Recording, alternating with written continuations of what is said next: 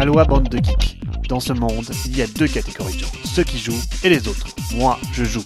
Vous, vous m'écoutez. Salut à tous Une semaine dans le creux de la vague où je vous ferai un focus sur la future version 2 de Tigri Yellow and Yangtze, ainsi que diverses autres news.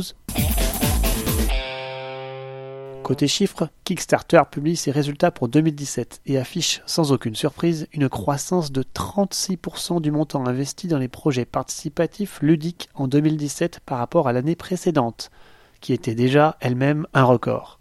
Croissance évidemment bien supérieure à la croissance du hobby en général. S'il fallait une nouvelle confirmation de la puissance de ce modèle dans le monde ludique, c'est chose faite. Et vous, combien avez-vous investi en moyenne sur Kickstarter en 2017 Côté prix, les nominés aux As d'Or ont été annoncés. Et cette année, la sélection rentre dans le rang. Plus de prix spécial et pas de tollé apparent sur les nominés. Chez les adultes, les quatre jeux nominés sont le très acclamé Azul, dont tout le monde parle sur les réseaux, Twin le jeu terriblement malin de chez Cocktail Games, Dice Forge, le dice building de chez Libellude, et Flamme Rouge, le jeu de vélo plébiscité de chez Gigamic. Ma préférence ira de très loin à l'excellent Azul, qui marquerait un retour en grâce du jeu à l'allemande Made in Kissling.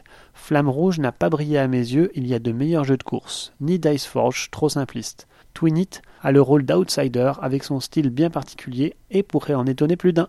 Côté joueur, la sélection n'étonnera personne avec Terraforming Mars, le jeu qui concurrence Azul sur les réseaux en ce moment, Great Western, le jeu de cowboy de Mr. Pfister, et le jeu de cartes évolutif Cthulhu Aurora Arkham qu'on voit dans tous les tops ces derniers mois. Si je n'ai pas essayé ce dernier, je serai complètement en soutien de Gigamic avec Great Western, un grand jeu aux stratégies multiples et aux jeux à la fois simples et déroutants, qui demande de jouer en fonction des joueurs et non contre le jeu pour faire un beau moteur comme dans Terraforming Mars. Mais ce n'est que mon avis. Et vous, qu'en pensez-vous?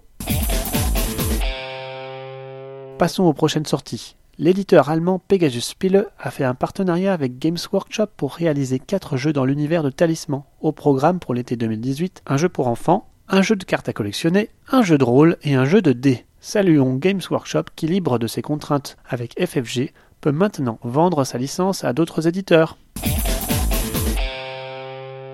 Le Dungeon Crawler, qui a su se faire une place face au monstre Gloomhaven, c'est bien Sword and Sorcery, eh bien, le jeu a bien fonctionné et va connaître une extension cette année. Le portail des arcades proposera une nouvelle campagne complète qui sortira en avril chez Ares Games. Ce n'est pas tout, des packs de nouveaux personnages seront disponibles dès février. Quatre sont déjà prévus.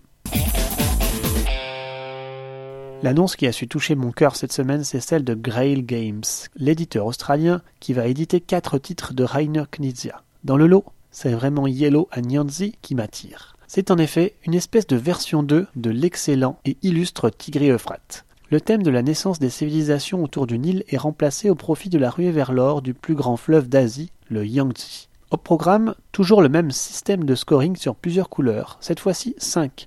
Le plateau se paye des emplacements hexagonaux et la dynamique des combats internes et externes est pas mal chamboulée. La couleur rouge ne sert plus que pour tous les combats externes, le noir pour l'interne, sachant que les joueurs ne participant pas au combat peuvent tout de même aider un camp ou l'autre lors de la résolution. Ainsi, la résolution des différents combats se fait d'un seul coup pour toutes les couleurs. Ouh, ça risque de faire euh, un gros changement. Tandis que les tuiles bleues défaussées par deux remplacent les tuiles destruction. C'est plus thématique, une inondation. Les tuiles vertes permettent maintenant de poser des merveilles, tandis que les jaunes, en sous-nombre, sont des jokers pour le scoring. Il n'y a donc plus de cubes trésors. Enfin, les monuments sont monocolores, ne protègent plus les tuiles sur lesquelles ils sont construits et se posent sur trois tuiles identiques. Ils peuvent même être détruits puis reconstruits grâce aux tuiles vertes. Si l'essence et le style du jeu sont là, je pense que la dynamique va grandement évoluer, mais en grand fan de l'original, je reste très intéressé par celui-ci. La règle est d'ores et déjà disponible en anglais. Le succès critique et boutique de Clank va voir une nouvelle extension du jeu de base sortir après la première extension, puis le standalone Clank in Space, tout de sortie en 2017, c'est une nouvelle extension contenant une nouvelle carte de jeu qui va sortir en mars. Elle contiendra un nouveau plateau figurant une pyramide égyptienne à explorer cette fois-ci. Renegade, ou la stratégie des sorties multiples pour conserver son hit en haut des charts. Et ça marche. Une petite dernière nouvelle qui méritera plus de détails qui arriveront très bientôt au courant du mois de février. Le grand Great Western Trail, qui vient d'être nominé aux As d'Or, va connaître une extension qui se nommera Great Western Trail Rails to the North. Plus d'informations arriveront dans les semaines à venir, mais rien que ça, ça me réjouit tellement j'adore ce jeu. Affaire à suivre. Une initiative insolite pour terminer, celle d'un collectif altermondialiste qui a voulu redonner au Monopoly ses couleurs de noblesse en repartant de son message initial. Un message anticapitaliste contre l'accumulation des richesses, celui de ses auteurs. Message très rapidement détourné par Parker à l'achat des droits pour une bouchée de pain il y a fort longtemps. Commons Poly, voilà comment il s'appelle, revisite le jeu et en fait un jeu coopératif prônant le partage et les bienfaits de la communauté. J'en profite pour relayer l'excellent article publié dans Libération il y a 7 ans, relatant en détail l'histoire rocambolesque autour de la création du Monopoly. Allez, c'est terminé pour cette semaine. On se retrouve dans deux semaines et d'ici là, jouez bien.